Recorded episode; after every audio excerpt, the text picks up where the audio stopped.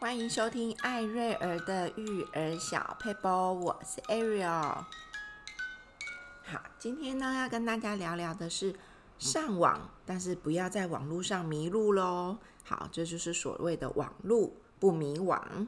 好，那我想问问大家，没带没带手机出门，跟没没带爱人出门，哪一个让你比较心慌呢？好，我的答案是。没带手机出门，我比较心慌；没带爱人出人出门，一点都不心慌。好，可见呢，呃，不是爱人在我心中的地位大过于手机，是因为呢，手机实在啊、呃、太重要了，然后他需要联络，他需要做很多事情，甚至我是一个路痴，我很需要手机帮我做导航。好，这是一个开场白，就是要让家。大家想一想，哇，手机真的很重要诶。虽然他没有办法赢过爱人，但是每天也不能没有他。你可以一天没有你的爱人，但是不能没有一天没有手机。好，所以呢，我们就知道手机在我们生命当中已经是一个不可或缺的，嗯，朋友，好不好？我们尽量把它当朋友，不要把它当敌人。但是如果你滥用它，它就是你的敌人；如果你善用它，它就是你的好朋友。好，那我我们都知道，很多人会山西成瘾，小孩也会，大人也会，老人家也会。为什么呢？好，我相信大家都看过很多呃山西成瘾的新闻报道。那谁设计了我们要山西成瘾呢？那为什么我们会成瘾？还有用什么科学的角度看成瘾这件事情？好，再来，大脑的什么物质让这件事情达成，让成瘾这件事情达成？首先，我们是被谁设计的？好，我们被手机公司设计的，也被呃运用软体设计的，甚至被游戏的。公司设计了，为什么？因为呢，它会让你一看再看。第一，它可能知道你搜寻的习惯，所以它它就是好，你多搜寻衣服哇，它就开始衣服的搭配啦，衣服的新款式啊，就一直推播出来。那我们就会喜欢，越喜欢我们越开心。当我们开心，我们喜欢，我们刚好找到我们要找的东西的时候，我们就会花时间。去划手机，那这个就是运用我们的心理学，就是我刚刚问的是什么科学呢？好，答案是心理学。那大脑什么物质会达成这个成瘾的目标呢？就是我们大脑有一个叫做脑内啡，它有点像吗啡的概念，但是我们叫做脑内啡，因为呢，当你喜欢，你开心。啊，这个这个就是呃脑内啡所释放出来的物质，所以它也是一种人体的天然止痛剂。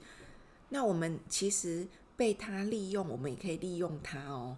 当你呃嗯、你看哦，它用呃让你开心，然后你就一直划手机，一直划手机，这个循环。你如果用在认真念书啦、认真运动啦上面，其实它也是一个很好的呃一个循环。好，我们这边先停到这里，我们往下聊一聊。你曾经用过 FB、抖音、IG 这些社群软体，原本只想打算看一下，却一直滑下去、滑下去、滑下去吗？好，你不用回答我，你可以跟你旁边的小孩，或是呃，你们可以有一些互动，甚至这些问题你也可以问小孩。我觉得这一集很适合大人小孩一起听。好，那你曾经想看一集卡通，或是看一集剧，但是却没想到一直一直看下去，一天就把一季追完了吗？好，或是你本来只想玩十分钟的游戏，哇，转眼间已经一小时了。所以呢，你有没有发现，或是你自己有没有自觉，自己花太多时间在网络上？好，那网络有没有好处？有没有坏处？好，这个时候你就可以跟你的家人讨论一下，网络有什么坏处呢？哦，它可以帮我导航啊，可以查资料啊，可以呃买东西呀、可以看新闻啊，等等等，很多，对不对？好，那坏处是什么？好，坏处你们也可以讨论一下。坏处有哪些？比如说，呃，伤身体呀、伤眼睛啊，伤肌肉，伤骨头啊，好，然后，嗯。会胖啊，营养不良啊，因为你就懒得吃东西，抵抗力会下降，因为你没有运动啊，然后还会怎么样？影响课业，影响生活，因为你会熬夜，就会迟到，你就会疲惫，你上课就会打瞌睡，然后呢，还有什么？因为懒得做家事，妈妈就懒得做家事，然后呢，减少技能的培养，哈，可能你就花时间在呃手机，你不花时间在学习，然后呢，你的现实的压力就会感觉很大。再来呢，还有什么缺点？关系的梳理，因为你可能觉得啊，在学校不喜欢交朋友，觉得交朋友有点困难，然后也会表达障碍，因为你习惯在网络上表达，或是滑手机，你不习惯用嘴巴表达，所以怎么样，就很容易以养成逃避现实的习惯。还有什么会社交隔离，你就会尽可能不要在。呃，社交环境出现，避免自己害羞尴尬。好哇，有没有发现我讲缺点讲的特别多？因为，嗯、这个都是很多新闻、很多报道跟很多爸爸妈妈非常困扰的缺点。好，我刚刚讲这么多多缺点哦，其实只要一件事情就可以避免，又可以划手机，又不会有这些这些呃伤害。那件事情就是什么？设定使用 3C 的时间，好，所以避免成瘾的重要关键哦，就是时间。所以只要这件事情，你可以跟小孩达到共识，可以有很棒的呃计划。我觉得使用 3C 是不可怕的，可怕是你被他控制，还是他控制你？诶，你被他控制哦，你控制他，还是他控制你？好。所以接下来就很重要的是家规的设立。好，你们家有没有家规？好，我们家有。好，那什么是家规？你们可以自己设定。比如说，我们家一到五无 3C。好，这是我们家一到五无 3C。那六日呢？因为没有上课，然后比较 free，所以就会有两个小时的 3C。那你要一天就把两个小时用完，或是一天用一个小时。我都可以接受，好，所以那三 C 的内容也要让我知道一下，好不好？总不能看一些有的没有的。好，所以呢，呃，我们家有家规。那再来就是，呃，以身作则。我也跟孩子说，呃，妈妈跟爸爸也要做到，就是当我面对我前面有人，我就要把我手机放下来，吃饭不能划手机，讲话不能划手机。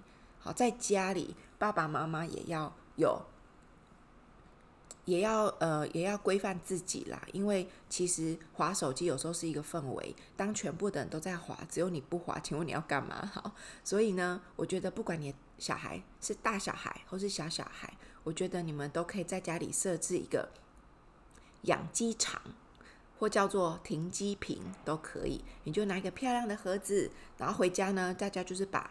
呃，手机放在那个盒子里，爸爸妈妈先做。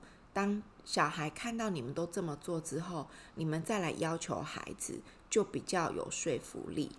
好，然后呢，也要庆祝一下，呃，家庭不低头的荣耀日。好，我们就就是需要浮夸一下嘛，哈。好，比如说礼拜五晚上，我们。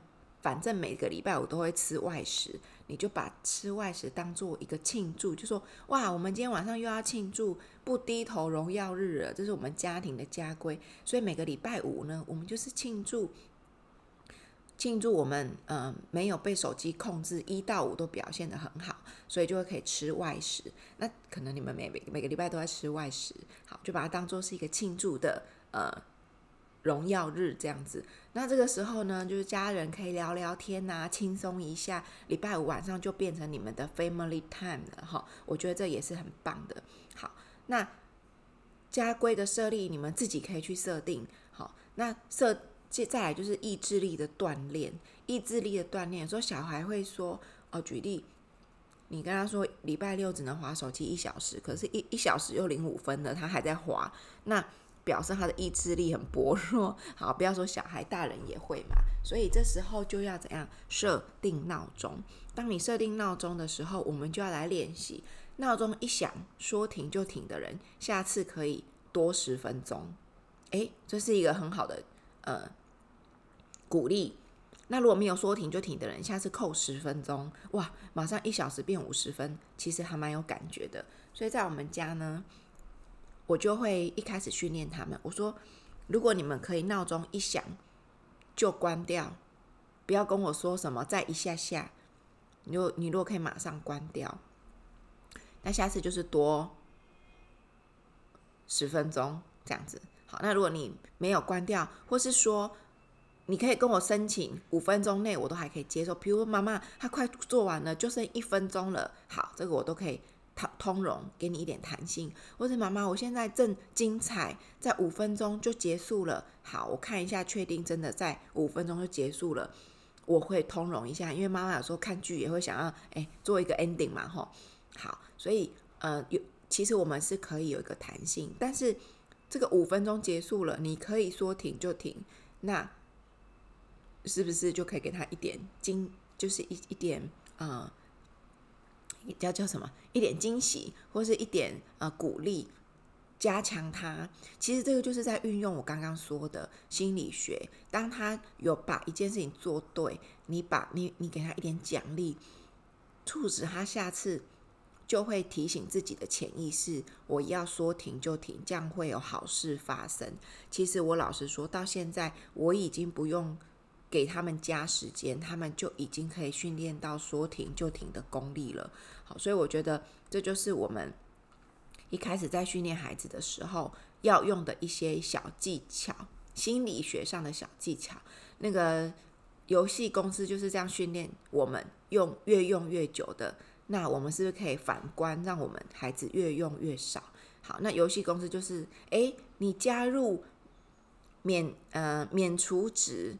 送配备还是什么送储值之类的，就是就像呃买菜送洋葱，还有什么呃你只要填资料就送面膜，好，这就是大家用的手法嘛。那我们是不是用在小孩努力变好的事情上，我们也可以呃给他们一点鼓励。好，那意志力的锻炼，如果你还是很难锻炼，说停就停，那怎么办？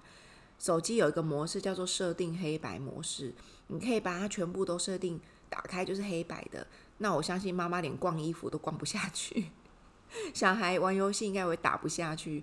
如果全部都是黑白模式，我相信那个 feel 就少很多了。好，再来呢，关掉推播通知。好，在那个设定里面也有关掉推播通知。当我们关掉推播通知的时候，是不是就会？降低我们去看手机，或者降低那个噔噔噔噔噔噔噔噔的声音呢？好，这个提供给大家。那最后呢，是要提醒各位家长，如果你的孩子已经有 3C 成瘾的状态了，你不要用突然停他手机这个方法，也不要突然把手机往窗外丢。很多新闻，手机往窗外丢，小孩就直接跳出去了。好，我觉得，嗯、不是小孩，不是大人的错，也不是小孩的错，因为你突然断掉他一个很珍贵的东西，依赖性很强的东西，他真的就是会有戒断症状。就像你很爱一个男人，你以为那个男人也很爱你，你他突然跟你说我要跟你分手，我爱上了别人，然后就这样扬长而去，或是人间蒸发，好相信。啊，对方都不能接受嘛，哈，是不是？那或是说，你正在看一部剧，看得正精彩，欧巴有没有正帅、正精彩的时候，突然怎么样？手机没电了，你第一个，你第一个会做的事情是什么？赶快去插电，然后赶快看一下。好，所以对孩子来说，他们也需也会有情绪上的起伏跟冲动，所以我们尽量避免突然把他的手机停掉。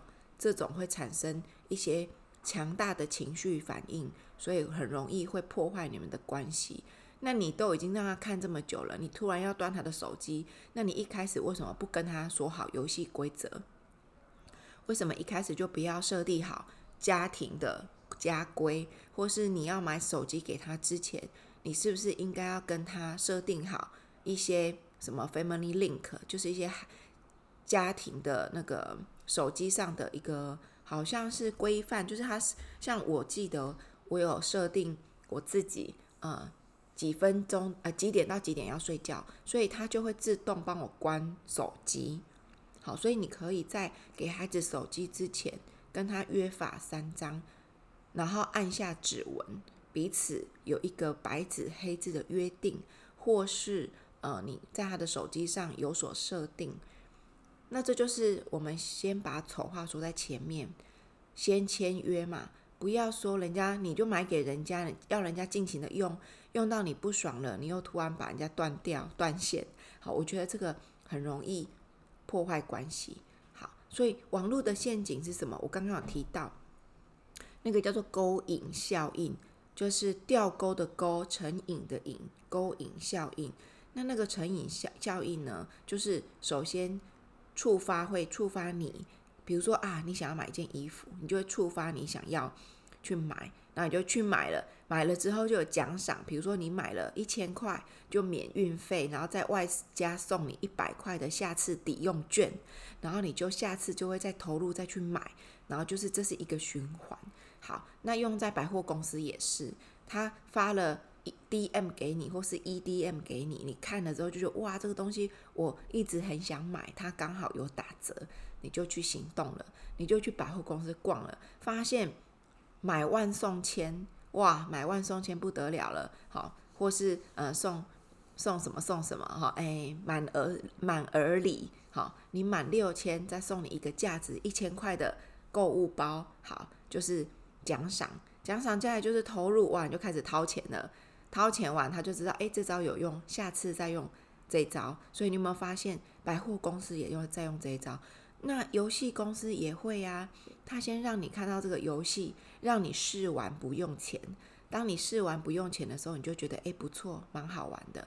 然后他就告诉你，注册好，注册送你两百快的什么什么什么，或是送你配备，送你武器，送你什么的。孩子就觉得诶不错，我只要注册就可以免费玩。再送我免费的武器，然后我就开始玩了。然后你在玩的时候呢，他就他就说，你只要每天都登录，我就再送你好更厉害的武器。你就想说，我每天都登录，这有什么问题？他就用每天登录。那每天登录呢，他就告诉你，如果你每天登录超过十五分钟，那我就再送你更厉害的。好，那是不是孩子就从试玩到登录，到每天登录，到每天登录十五分钟？越来越久之后就要付费了，好，或是说他赚你什么？他赚你时间。当你一整天泡在那里，很多广告的推播啊，广告的显示就会跑出来了。这就是所谓的勾引效应，这是很大的陷阱，要很小心。再来第二个网络陷阱是什么？网络上面的交友，虚拟的世界就是虚拟的认信任，是完全不值得你投入真正的信任。你不知道荧幕的对方是男的，是女的，他可以用小猫的照片，用美女的照片，但是他其实是一个大叔。OK，好，所以很危险。所以网友怎么样？网友就停留在网络上，不要约见面，这个太危险了。好，也不要对他有过度的期待跟幻想。你看你自己用的英的英文名字都不一定是本名了，你用的照片都有可能是小猫小狗的。那你觉得那些恶意要操控你的坏人，会告诉你他的真实姓名吗？会告诉你他真正的动机吗？会告诉你，呃，他其实是很有，他其实是坏人吗？不会嘛。好，再来打卡是有危机，就是当你去到哪里吃到好吃的，你很想打卡，你就是。呃，回家再 po 上网，你不要马上 po，因为你打卡就是告诉别人你的行踪，这样子很危险。包括你如果有孩子，你也不要透露出孩子的真实姓名，或是他念哪一间学校，这样子在网络上一查就知道你的孩子念哪里，那就是很容易让孩子或是自己暴露在危险的呃处境当中。好，再来完美拍照。有时候这是讲给你少女孩子听的。